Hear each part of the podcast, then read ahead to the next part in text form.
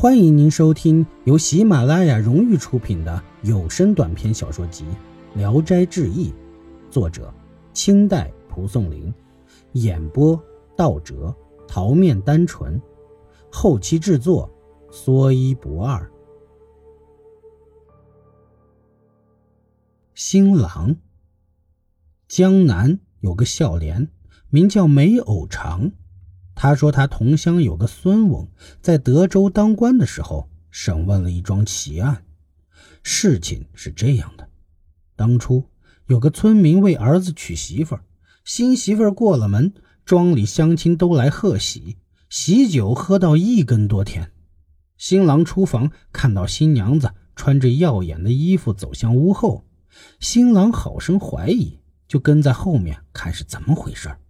宅子后面。有一条长长的小河，上面有一小桥可以通过。他看见新娘子过了桥，一直走去，就越发的怀疑，就在后面喊他。新娘也不答应，只是远远的招手。新郎急忙赶过去，相距也就只有尺多远，但手却一直捉不到他。走了几里路，进了一个村子，新娘站住了，对女婿说。你家寂寞，我住不惯，请郎君暂住我家几天，咱们再一起回家看望二老。说罢，抽出簪子敲门，门吱呀一下就开了，有个女童出来迎接。新娘先进去，新郎不得已也跟着进去。一进门，岳父岳母都在堂上坐着，对女婿说：“我女儿从小娇惯，没有一时离开过我。”一旦离开家，心里总是不痛快。今日与你一起回来，我们很放心，住几天就送你们回去。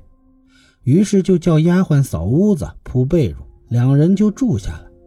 新郎家中的客人见新郎出去多时不回来，就到处找。新房里只有新娘子在等待，新郎却不知去哪里了。大家就四处查询，一点消息也没有。公公婆婆都哭得很是伤心，说是必死无疑。过了半年，媳妇娘家怕女儿守寡，就与新郎家父母商量，打算给女儿另找婆家。新郎父母越发悲伤，说：“尸骨衣物都还没有找到，怎么知道我儿一定死了呢？就算死了，过一年再嫁也不晚。”为什么这么急呢？新娘父亲更加怨恨，于是告了官府。孙公受理了这个案子，他觉得十分奇怪，但又没有头绪，暂判女家等待三年再说。案卷存档，人们各自先回家。再说新郎住在另一个新娘家，全家人都对他很好，他时常与媳妇商量回家，媳妇也满口答应。就是迟迟不动身，住了半年多，新郎心里就犯了嘀咕，整天焦虑不安，想自己单独回家，但媳妇儿坚决要他留下。一天，他们全家都惶惶不安，似乎有大难临头。新娘父母急匆匆地对女婿说：“哎呀，本来打算三两日内叫你们夫妇一起回家。”没想到行李用具还没有准备齐全，突然碰上点麻烦事儿，不得已就先送你一人回去吧。说罢，就把新郎送出门来，转身急忙回去了。虽周旋了几句话，也很匆忙草率。新郎出了大门，刚想找路行走，回头一看，房子院子都没有了，只有一个高大的坟墓，心里非常害怕。急急忙忙找路回家，到了家里，从头到尾说了他的经过，并到官府与孙公说明情况。孙公传新娘的父亲到案，令他送女儿回婆家，于是才正式的合婚。灵官朝天观有一个道士，喜欢吐纳法术，有一个老翁借住在他的观中。正巧与他爱好相同，于是他俩变成了道友。住了几年，每逢香火大会、祭祀神灵的时候，老翁头十天就走开。祭祀完了，他才回来。道士怀疑的问他：“老翁说，我们两人已是莫逆之交，不妨与你实说。我是个狐狸，祭祀的时候，诸位神仙下界清理污秽，我没出去，只好到别处去藏身。又一年，到了祭祀的时候，老翁又走了，这次很久都没有回来。道士很是怀疑。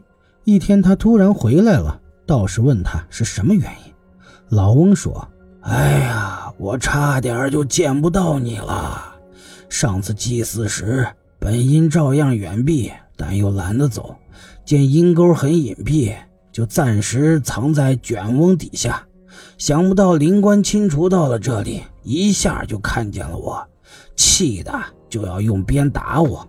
我很害怕呀，急忙逃跑。灵官追我很急。”到了黄河沿岸，眼看就追到了水边我没办法，就一头扎进了一个大侧坑里。灵官嫌脏，才反身走了。我爬了出来，沾了一身的臭气呀，不能再游历人世间了，就到水里洗了一下，隐藏在洞里。过了几百天，这一身的脏东西才干净了。今天。我来道别，并且告诉你，你也应该到别处去躲躲。大劫的日子就要到了，这里呀不是福地。说完就告辞而去。道士依照老头的话，也搬到别处去了。没过多长时间，便发生了假身之变。